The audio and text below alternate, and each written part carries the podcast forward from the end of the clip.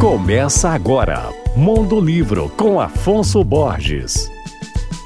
A escritora mineira Henriqueta Lisboa, que foi uma das mais importantes poetas brasileiras do século XX, serviu de inspiração para a coleção de poesia contemporânea da editora Peirópolis, chamada de Biblioteca Madrinha Lua. A coleção reúne uma série de pequenos livros de poemas de diversas autoras. Entre as oito obras publicadas até agora estão Vida Dupla, de Mariana Ianelli, Genealogia das Mulas, de Marília Cosby, Máquina de Costurar Concreto, de Amanda Ribeiro e Selfie Purpurina de Fernanda Bastos. A coleção leva esse nome, Madrinha Lua, porque é o título de um dos livros de Henriqueta Lisboa, que foi também ensaísta e tradutora. Henriqueta conquistou a admiração dos escritores como Carlos Drummond de Andrade, Cecília Meirelles e Manuel Bandeira, e foi também a primeira escritora a ser eleita integrante da Academia Mineira de Letras, lá na década de 60. Eu falei da coleção Biblioteca Madrinha Lua, que tem como curadoria a poeta